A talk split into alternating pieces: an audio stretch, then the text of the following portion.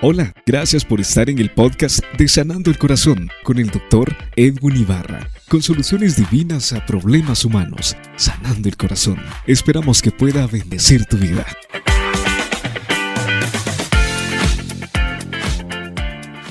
Amigos, bienvenidos a Sanando el Corazón. El doctor Edwin Ibarra les saluda. Eh, me congratulo de tenerlos a todos ustedes ah, viendo y escuchando este programa Hoy vamos a hablar de un tema que para mí me parece muy importante y le hemos llamado las fortalezas financieras. ¿Qué es lo que hace que nosotros podamos ser fortalecidos financieramente hablando? En Guatemala existe un lugar turístico llamado el Castillo de San Felipe. Cuando usted tenga la oportunidad de ir al Castillo de San Felipe, encontrará eh, una fortaleza hecha de concreto eh, a la orilla del mar, por supuesto, en un lugar estratégico, el cual permitía que los uh, piratas fueran repelidos cuando llegaban a querer robar las cosas valiosas. Eh, este castillo, por supuesto, se construyó también en muchos lugares como San Juan, Puerto Rico, como Cuba, República Dominicana, que fueron lugares estratégicos que se pusieron para defenderse de todas las acechanzas de los piratas. Ahora, eh, nosotros necesitamos establecer ciertas fortalezas o ciertos conceptos financieros. Eh, recuérdese que una fortaleza, la intención es defender lo valioso. Y vamos a referirnos específicamente a lo económico.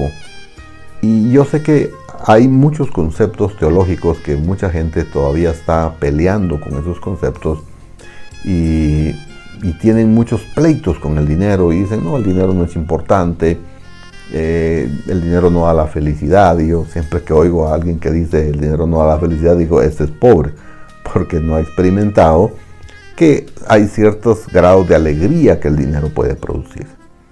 El dinero es un bien de intercambio. Antes obviamente había intercambio, habían trueques. tú me das una vaca y yo te doy pues un ternerito, cosas por el estilo. Y así se hacían los negocios, pero desde cierto tiempo se establecieron eh, las monedas de intercambio para comprar bienes o servicios que usted quiera adquirir. Ahora, como cristianos, nosotros debemos, como gente inteligente y que, tiene que, y que tiene que mantener un corazón sano, necesitamos ciertas fortalezas financieras, ciertos conceptos que le den fortaleza a nuestra vida económica. Porque en alguna oportunidad yo tuve la, la oportunidad de estar en un grupo de oración y pedimos peticiones. Les pedimos que nos escribieran sus peticiones. Y pues obviamente el hecho de pedirlas es leerlas y, enterarse uno de por qué orar. Y cuando hicimos números de las ah, peticiones, el 60% de las peticiones eran económicas. O sea que hay mucha gente que niega esa parte y sin embargo pide. Es una doble moral en ese sentido. Eh, se queja, eh, se habla de, que eso es un pecado, pero por otro lado va al altar a pedir dinero o a pedir trabajo.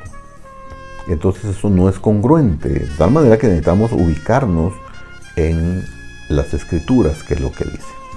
Y la primera fortaleza que yo quiero mencionar se llama trabajo. El trabajo no es un castigo de Dios, como muchos han querido dar a conocer. El trabajo realmente siempre yo lo he considerado como una bendición. A veces el problema es que la gente está mal ubicada de trabajo. Eh, está haciendo cosas que no le gusta hacer por el simple hecho de ganar dinero. Y creo que uno debiera de hacer aquellas cosas que le gusta hacer y por supuesto que cumplen su propósito y que lo hacen feliz al momento de estar haciendo ese tipo de situaciones. Ahora, en el libro de Génesis, en el capítulo 1, uno puede encontrar cuando Dios habla y le dice a, los seres humanos creados en ese momento, vayan y sojuzguen la tierra, trabajenla, háganla producir. si bien es cierto Dios les dio la materia prima, también es cierto que había que trabajar. Que Adán no estaba en su hamaca todo el tiempo, 24 horas al día sin hacer nada. Había que cazar, había que crear los animales para que se reprodujeran, había que sembrar, había que cosechar, había que estar bajo el sol. Eh, sin embargo, en el capítulo 3 habla de cómo oh, el trabajo se convirtió ya en algo más difícil y habla del sudor de nuestra frente para conseguir aquellas cosas que necesitamos. Pero eso no quita que el trabajo sea una bendición.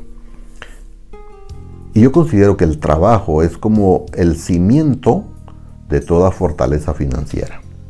¿Por qué? Usted no puede construir un emporium ah, financiero, todo un imperio financiero, mejor dicho, sin trabajo. ¿Por qué? Porque en el trabajo, en el negocio, en las ventas, en la comercialización de productos o servicios, es donde está el crecimiento financiero. Por supuesto que mucha gente, que ahorita vamos a hablar de otro tipo de fortaleza diferente, cómo puede ser, pero eh, en el libro de Deuteronomio 8:18 dice, porque Él, dice la segunda parte, Él es el que te da el poder para hacer las riquezas. Es decir, el poder está en nosotros, el poder lo da Dios y en nosotros está ese poder. ¿Cómo lo utilizamos? Bueno, algunos lo utilizamos mejor que otros. Eh, otros no lo usan, otros medio lo usan, otros lo usan bastante. Pero Dios nos dio a todos el mismo poder con distintas habilidades. De tal manera que en usted y en mí está el poder de trabajar. Y el trabajo entonces hay que estructurarlo, hay que hacerlo bien. Si usted es un empleado, hágalo bien, porque de las actitudes muchas veces depende eh, el buen trabajo y, el que usted permanezca en una empresa. Y usted sabe que cuando la economía ah, se va por la puerta, el amor se va por una ventana, decía alguien por ahí. Porque no podemos prescindir de dinero en nuestro medio, eh, en nuestra época, y por supuesto todo esto viene a través del trabajo. Así que esta fortaleza es el cimiento importante. Pero quiero hablar de otra fortaleza importante que tiene que ver con el ahorro. Una vez que usted ha creído la palabra de Dios, cuando dice que Él es el que nos da el poder para hacer las riquezas, tenemos que entender también que el ahorro, la adecuada administración de lo que Dios nos da puede generarnos de alguna manera eh, estas situaciones. En, en el libro de Proverbios, en el capítulo 6, usted encuentra la historia de la hormiga. Y le habla al perezoso, le dice, ve a la hormiga, oh perezoso, y sé sabio. Usábamos una palabra aquí en Guatemala hace muchos años, shecudo. Nos poníamos el dedo aquí en la sien y decíamos, vos sos un shecudo dice, ve a la hormiga o perezoso y sé sabio, la cual guarda en verano, guarda en verano, porque cuando está en el invierno la hormiga no puede trabajar, se le complica. Pero en verano está y dice, no tiene ni capitán, no tiene ni señor, ni quien las gobierne, ni quien las dirija, pero ellas se ordenan y llevan su propia semilla a guardar, su propio fruto a guardar para los tiempos ah, posteriores. Ahora, las recomendaciones que dan los financieros dicen que uno debe ahorrar a lo menos seis sueldos. Si lo ponemos en dólares, usted gana mil dólares, usted debería tener seis mil dólares guardados. ¿Por qué? Porque eso se convertirá en una fortaleza para usted. Y no me estoy refiriendo a que usted confíe en el dinero. Estoy hablando que está usando toda una estructura que Dios le dio. Y hay gente que nunca guarda nada y dice Dios proveerá. Y, ese Dios proveerá significa pereza, significa mala administración. Y eso no es posible en nuestro medio. Si usted quiere tener una fortaleza financiera, debe de ahorrar. Tener dinero para el gasto de sus hijos, para sus vacaciones, por el amor de Dios, para pagar la renta, para pagar las cuentas de la, comida, son necesidades básicas. Y aquí es cuando uno puede dividir las necesidades en básicas en necesidades que ya no son tan básicas como que ya son un lujo, que ya son cosas que usted puede, los mismos huevitos que usted va a comer, estrellados, con chirmol o a la ranchera, los come en su casa como los come en un restaurante. La diferencia es el precio. En su casa se le puede costar 10 quetzales. En un restaurante le puede costar hasta 100 quetzales. Una diferencia uh, comunal. Ahora, descomunal. Ahora, en este, en este sentido, eh, ahorrar permite que usted aparte un cierto porcentaje de sus ingresos para que pueda tener justamente esa fortaleza financiera. Sé que mucha gente cristiana me está viendo y se gozan con los milagros como yo lo hago también. Ahora, la gente cuando ve una persona y dice yo estaba orando a Dios, no tenía nada de comer y de repente alguien tocó la puerta y me llevó un pollo ya cocinado y todo el mundo da gloria a Dios y se alegra por eso y creo que nos debemos alegrar.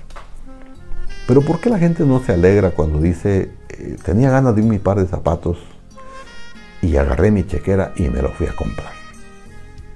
¿Y qué decimos? Ah, este es un engreído, anda presumiendo y uno no tiene esas cosas y no anda presumiendo. Pues sí, pero a esta persona Dios ya la bendijo con un ahorro y se convirtió en una fortaleza. Yo vi a algunos amigos míos allá en la Ciudad de México que tuvieron algunos problemas económicos yo miraba cómo los niños querían un helado, querían un taco o algo por el estilo y la respuesta es no hay y miraba por otro lado otro niño que sí pedía, le decía, sí, me pedí, no tengas pena, aquí lo vamos a pagar. ¿De qué manera entonces quiere vivir usted su vida de fortaleza? Bueno, convierta el ahorro en una fortaleza para usted. ¿Le parece que es un tema interesante? Por favor, continúe en el siguiente segmento. Cardioclínica, una clínica para su corazón y ofrece servicios especializados para su corazón, con la tecnología más avanzada en diagnóstico. Nuestros servicios incluyen electrocardiograma, ecocardiograma, pruebas de esfuerzo Holter de 24 horas. También le ofrecemos servicio de farmacia y laboratorio clínico computarizado. Cardioclínica es dirigida por el doctor Edwin Ibarra, especializado en la Ciudad de México. Visítenos en 13 Avenida 738 Zona 3 Quetzaltenango Teléfono 7763-6601 y www.sanandoelcorazon.com. Cardioclínica.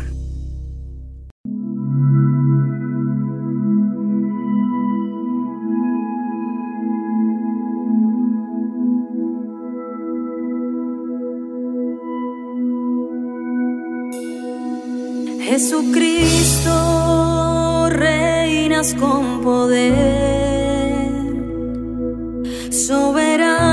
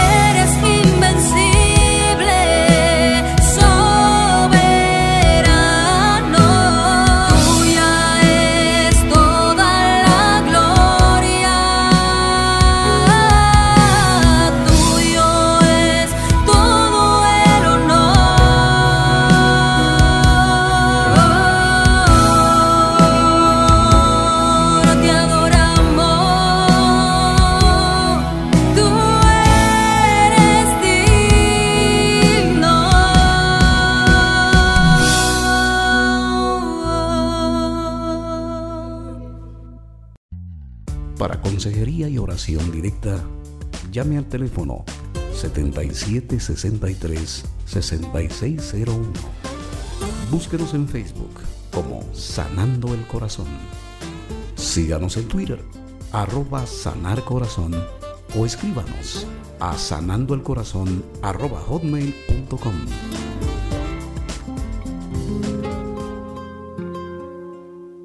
Gracias por continuar aquí en Sanando el Corazón. Estamos hablando de fortalezas financieras.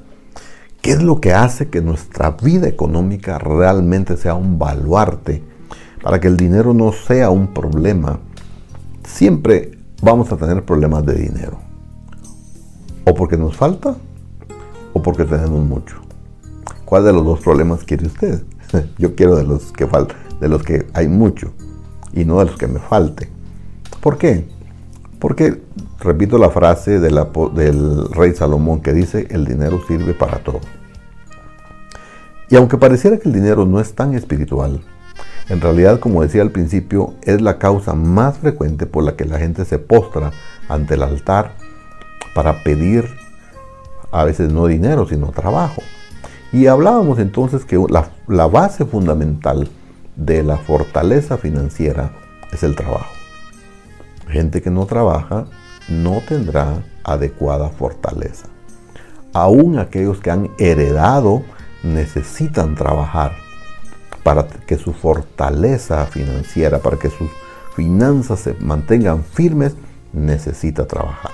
Aún cuando sea heredado, aún cuando herede lo que quiera, necesita tener la posibilidad de tener eh, ese tipo de fortaleza. Ahora bien, Hablábamos también del ahorro como una fortaleza y mencionábamos lo que Proverbios 6 menciona de las hormigas. Yo quiero invitarlo para que formalice su ahorro. Eh, cuando formaliza su ahorro usted puede sistematizarlo o automatizarlo, mejor dicho, a través de los bancos. Si a usted le pagan por nómina, eh, bueno, usted pida que le descuenten el 10% a lo menos para poder ahorrar. Ahora, luego que usted ha obtenido su trabajo, que usted ha ahorrado, por supuesto usted necesita un presupuesto para esto.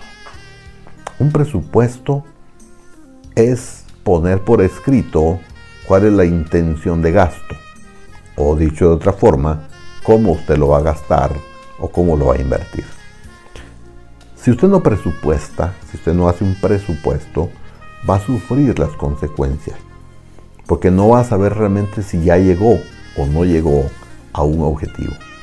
Pero cuando presupuestamos y decimos tanto va a ser para la casa, ese tanto porcentaje es para la casa.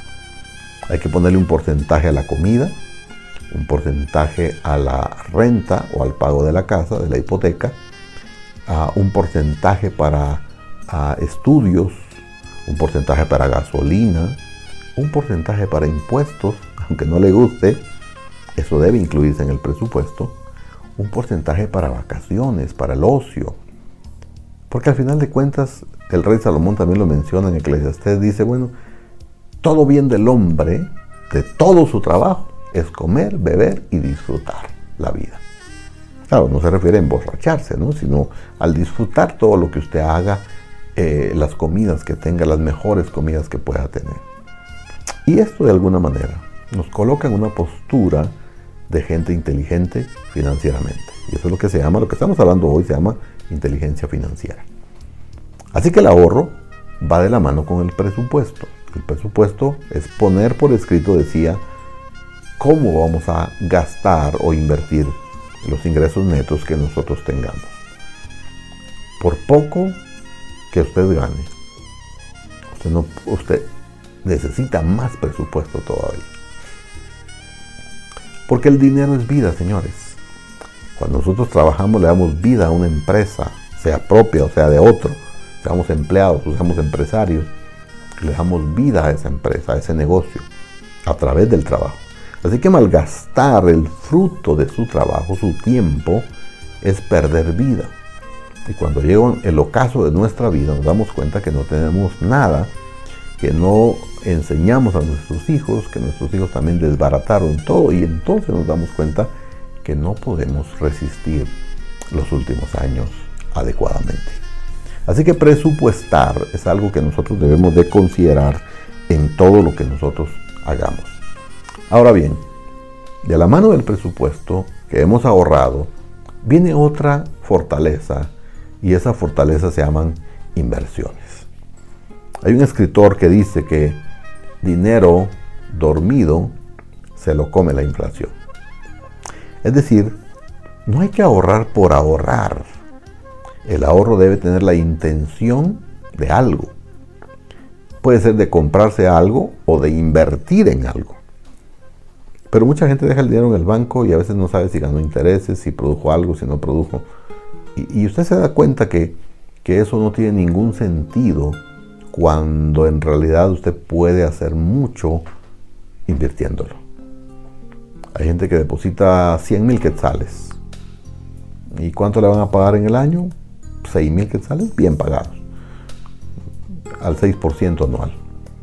Que casi no existen esas, esas tasas de interés a favor del, de la persona que deposita. Pero si usted lo invierte, 50 mil, usted a 50 mil le puede sacar 50 mil más en menos de un año. Es decir, el, carro de la prosperidad económica está en las inversiones. Móntese al, al, carro, al tren de las inversiones y se dará cuenta que su vida financiera será fortalecida. Ahora, todos hemos soñado con tener casas, apartamentos, locales comerciales, edificios, oficinas o lo que sea para poder alquilar. Pero ¿qué es lo que hacemos? Lo malgastamos en el camino porque no hay un presupuesto. Y a mí me encanta, hablando de presupuesto, eh, retrocediendo un poquito al tema, lo que Jesús dijo allá en Lucas, y dice, ¿quién de ustedes que quiere construir una torre, acaso no se sienta primero y calcula? El precio de esa torre y ve si le alcanza. Porque si no le alcanza va a quedar como burla delante de todos los demás. Y entonces Jesús lo mencionó y es tan claro. ¿Y por qué nos es difícil aceptar muchas veces este tipo de conceptos? Porque hemos espiritualizado tanto los conceptos que nos olvidamos que estamos en la tierra. Y en la tierra, señores, necesitamos recursos para vivir. Y esos recursos son generados con el trabajo, con el ahorro, con el presupuesto y con las inversiones. Ahora, en las inversiones uno debe buscar aquellas cosas que le gustan o que puede manejar. Nunca se, meta a invertir en negocios que no entienda. Ese es un consejo práctico que dan todos los financieros. No se meta a invertir en algo que no conoce. Y mi consejo es que usted haga crecer su inteligencia financiera. Hay muchos libros hoy que pueden darle luz sobre la, la vida financiera, pero ¿por qué no lee los libros de Salomón? Lea los proverbios y encontrará mucha sabiduría. Por ejemplo, él dice, no te metas a deudas, porque te conviertes en esclavo de la persona a quien le debes. Y a veces cuando uno presta dinero, cuando uno tiene y presta, se convierte prácticamente en enemigo del que le prestó, porque cuando usted va a cobrar, está de enemigo de esa persona. Y entonces dice, bueno, este, eh, no solo le presté, sino que ahora tengo que andarlo buscando y ahora me convertí en su enemigo gratis. Bueno, no gratis porque no con mi dinero. Entonces, usted debe ser también inteligente a quien prestarle. Hay gente que mira que alguien ganó la lotería y luego, mire, ¿será que me puede prestar? Fíjese que tengo una necesidad. Llega otro, mire, quiero poner un negocio. De repente usted se convierte en un banquero. Y déjeme decirle que usted no tiene obligación de hacer esto. Usted necesita invertir. Por eso se está demostrado que todos aquellos que ganan la lotería terminan siendo pobres de nuevo. Aún hayan ganado millones, y eso está documentado, en varios documentales puede ver usted. ¿Por qué? Porque no tuvieron la inteligencia financiera de seguir invirtiendo en aquellas cosas que querían y que les podían hacer reproducir mucho más ya el capital que les regalaron y que les dieron. Esto por supuesto puede mejorar. Y el último ah, bastión que quiero mencionar se llama generosidad. La generosidad es un punto bien importante en su fortaleza financiera. El que al pobre le da, a Dios le presta, dijo Salomón en el libro de Proverbios. El que al pobre le da, a Dios le presta. Y Dios se lo pagará con creces, dice la palabra. Y aquí no podemos espiritualizar, estamos hablando de dinero. la Biblia Dios menciona algunos grupos eh, vulnerables a los cuales debemos ayudar. Menciona a las viudas, los pobres, los niños, los extranjeros. Son gente que puede estar vulnerable y en un momento dado poder ayudar a estas personas a salir avante. ¿Por qué es importante la generosidad? La generosidad debe empezar con Dios. Dad y se os dará. Medida buena, apretada, remecida y rebosante vendrá sobre ustedes. darle a Dios, a quien te lo dio todo, es lo primero que tú puedes empezar. Puedes empezar con diezmos, con ofrendas, con primicias. Y por supuesto, mira a qué persona puedes ayudar para salir avante. Empieza con tu familia. Ve si tus padres tienen todo lo necesario. Ve si tus suegros, ve si tus tíos, abuelos o tus abuelos necesitan de algo que puedan llevar.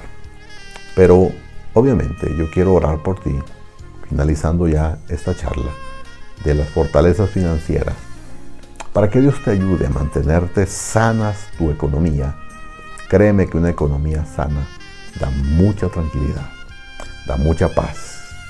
Y no es que confíes en las riquezas, es que confías en el Dios que te las dio y ha sido buen administrador. Si Dios te ha bendecido, administralo y entonces tendrás la posibilidad de tener un bastión en tu vida financiera. ¿Te parece que oramos? En el nombre de Jesús, Señor. Oro por aquellos que quizás no han tenido todas las posibilidades o no han aprovechado todas las posibilidades financieras. Y por eso hoy están pasando una vida muy difícil. Pero yo quiero pedirte, mi Dios, de que venga sobre la economía, primero por su mente y su corazón, y que ellos puedan tener la inteligencia financiera para poder gobernar sus emociones a la hora de comprar y de vender, a la hora de poner a hacer negocios. Y que esa paz financiera pueda venir sobre sus mentes y corazones y que sean fortalecidos financieramente en el nombre de Jesús. Amén. Te invito para la próxima semana. Estaremos aquí en Sanando el Corazón. Hasta pronto.